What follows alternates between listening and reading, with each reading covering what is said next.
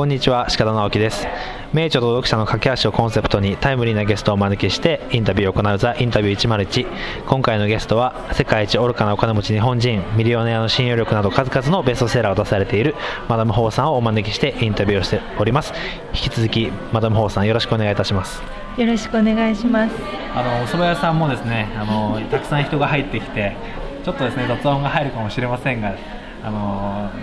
皆さんね許していただきたいなというふうに思っています。はいということで、あの前半ですねあの今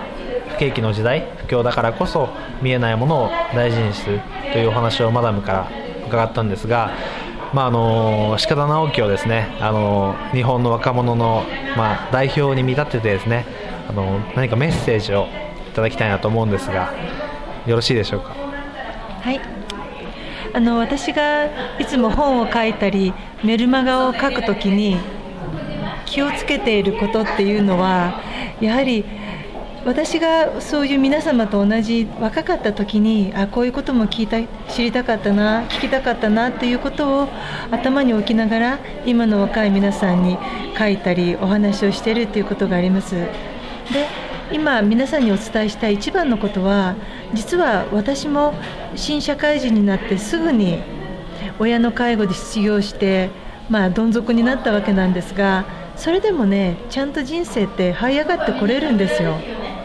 その後も私たち夫婦は何度も景気のサイクルを体験していますからその都度強くなれるし自信ができるんです。で皆さんもこの日本という世界の先進国にいますとまあどんなにどん底に行っても飢餓になって飢え死にっていうこともありませんからということは怖いものは何もないんですね。皆さんが恐れるほど失敗っていうのは怖くない。逆に今だからこそ失敗をたくさん経験してほしいんです。やはりこれが皆さんが30代40代とかってなって子供ができたり結婚したりするとますます失敗っていうのが恐れるようになりますねで守りの人生に入ってしまいますそれはそれで人それぞれなんですが私はやはり今失うものがないような時にこそいろんなことにチャレンジして失敗を経験した方が皆さんの人間としての器も大きくなるしまた人生が豊かになりますよ。いや本当にですねあの僕もまだ失敗で失うものが少ないと思っているのでいろんなことにチャレンジをしてで失敗も多分マダムから見るとヒヤヒヤする場面も多いかと思うんですがいろいろ挑戦しているところです。なんかあの本当に失敗を恐れないというのは大事だなと改めて思っていて何か失敗を怖がって行動しないよりは、自分で行動して失敗するかもしれないけどもやった方がいいなというところで今いろんなチャレンジをしていますが何か横道にずれそうな時はですねぜひ助けていただきたいなと思っています。あのアメリカの場合は9月から新学期や新会計年度が始まりますので今の5月6月っていうのが卒業シーズンなんですね。そうなんですそうなんです。それで、まあ、私が顧問をしています母校の南カリフォルニア大学の今年の卒業式にあの私も本であの取り上げたアーノルド・シュワルツネッガー知事が来てその卒業生の花向けの言葉を言ったんですよ。それもブログやメルマガに書いてるのでまたお時間のある時に見ていただきたいんですがその中でも知事が言ってました。失敗を恐れるな。で思いっきり働け。成功に近道はない。そしてマイナス思考の人々の言うことに耳を貸すな。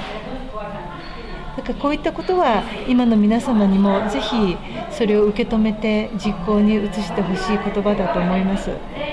あの今マイナス思考をしないというお話で今日お会いした時にですねあの紫色のリングをマダムがしているのが気になっていたらですねこれバンビのということであの僕もいただいたんですがこれはどういったリングなんでしょうか？はい。これはあの以前皆さん黄色いあのナイキのリストバンドを覚えてらっしゃると思うんですが、まあ、それと同じ流れの紫色のシリコンでできたリストバンドなんですね。でこれはあの2007年なんですが2007年の4月に私がたまたまアメリカでテレビを見ていましたら、まあ、これのあの番組が取り上げていましてでこれはあるアメリカの片田舎の教会の牧師さんが始めたんですよ。あそうなんですか、ええ、でその牧師さんが言うのにはこの毎日例えば気がつかない時にマイナス思考になったりちょっとしたマイナスの言葉を不満の言葉を喋ったりでそういったことって人間で気づかずにそれが積もり積もって運気を下げているわけですですからまず気づくことが大事。で自分であちょっとマイナスなことを考えたりもしくは不満を言った時には気づいたらそのリストバンドを例えば片方からまた別の手に移し替える。これを毎回するんです。そうすると最初は1日に20回も3回30回もやるんですがそのうちにねだんだん数が減ってくるんです。ということはわ自分でも気づかないうちにこれだけ不平不満言ってたんだこれだけマイナス思考だったんだということに気づくと今度はそれを自分が言わないようになってくるのね。そうすると最終的には全くリストバンドが手を変わらない日が出てくるんです。その日を1日目として21日間。21日間。はい。丸3週間しなかの変えなかった時にはあなたの人生が劇的に変わっているという運動ですでこれは無料なんですがそこの教会に寄付するんですよですから私はあの今回のセミナーで差し上げてまた去年の2月の四谷でのセミナーの時にも皆さんに差し上げたんですが、まあ、その分寄付金をそこに払ってで皆さんに差し上げてるわけです。この21日間っていうのは何か理由があったりするんでしょうか？そうなんです。その方の書いた本ですね「もう不満は言わない」というタイトルで日本でも翻訳本出てるんですがそれを読みますとなぜ21日かこれは鶏が卵を産んで母親鳥が卵を温めて返すのに21日かかるんだそうです。あそうなんですか？ええそれなので21日ずっと不平不満なしでリストリストバンドも同じ手にあった場合あなたも新しく生まれ変わる。すごくいい言葉ですよね。なるほどですね。21日間っていうのが大切。そう。なんです。全く不平不満も言わない。マイナス思考にもならない。のが21日間、まあ、その始まりの日までいかにスパンを短くして回数を減らしていけるか、えー、そうですね。なるほどですね。でもねあの1日2日でまた不平不満いてしまったからとで挫折する必要は全くないんですよ。その本によりますと大体平均して4ヶ月から6ヶ月ぐらいかかるんですって21日間不平不満なしで通すっていうのは。結構長いんですね。長いですねですから大体鹿田さんとも6ヶ月おきのスパンでお会いしてますからこの次お会いする時は劇的に変わっている、はい、あもうその期待に鍛えられるように、はい、あの頑張りたいと思います。頑張ってください、はい、応援してます、はい。であの前半ですね。あの今の時代だからこそ必要なものということで不景気だからこそ不況だからこそ見えないもの大切にしましょうというお話があったんですが、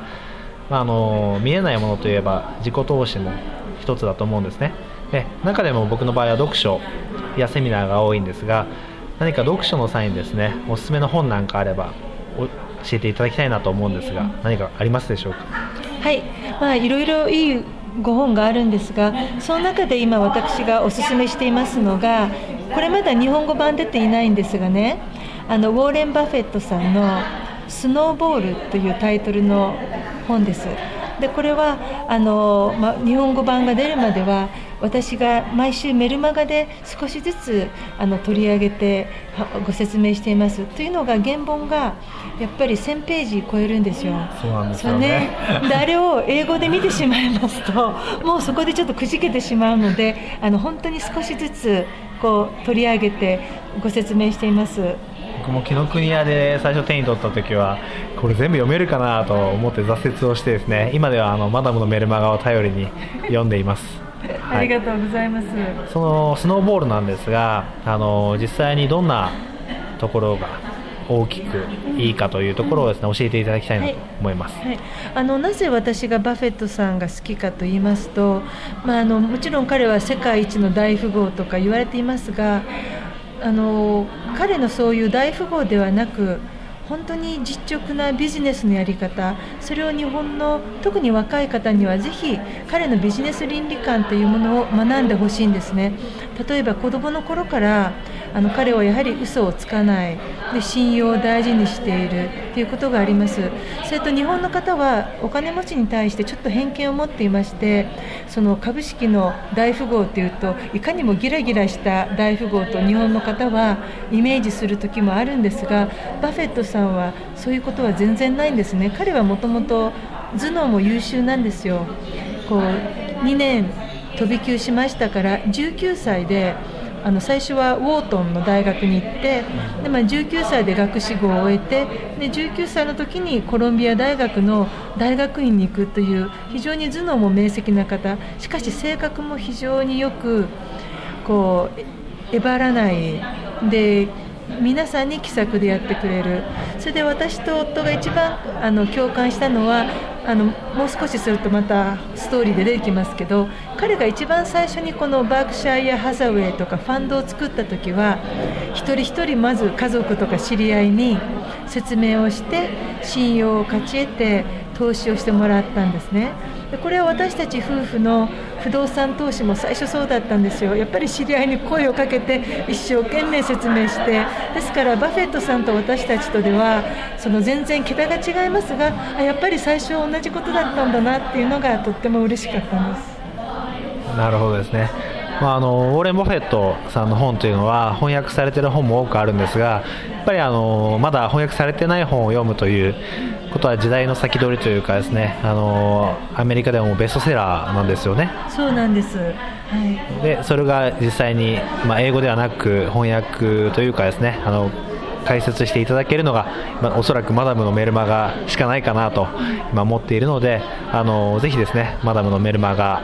はどこに行けば見れるんでしょうか、はい、あの公式サイトの www.madamho.com であの来ていただくといいですし、まあ、Google でもうマダムホーって書いてくだされば多分最初に公式サイトが出てくると思うのでそちらのメルマガ申し込みというところからお申し込みください。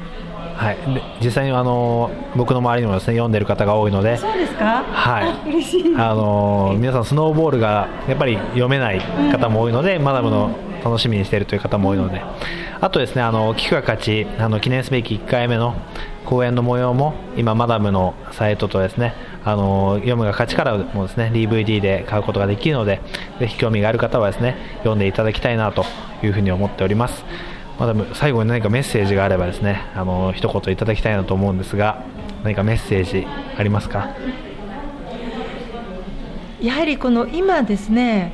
100年に一度の金融危機って言われてますがそれは凡人の考え方であって皆さんのような上昇志向のある方これから伸びる方は100年に一度の大チャンスと捉えるべきですね。大チャンス。はい